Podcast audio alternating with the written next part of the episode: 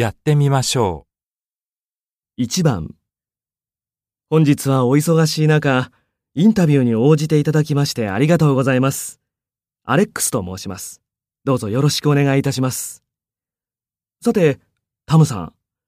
今私たちはクラスで一緒に日本語を勉強しているんですが、一つお聞きしたいと思います。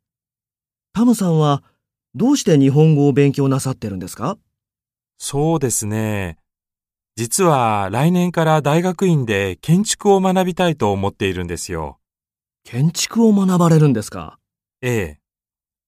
私の国では経済が発展して、今インフラの整備が進んでいるんです。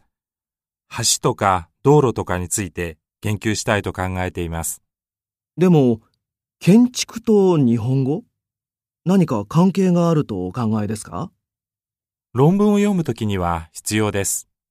それに研究するとき実際に日本のあちこちに橋や道路の見学に行くと思うんですが、地元の人に直接日本語でいろいろお聞きしてみたいと考えておりまして。日本語で本当のところをお聞きになりたいんですね。そうですか。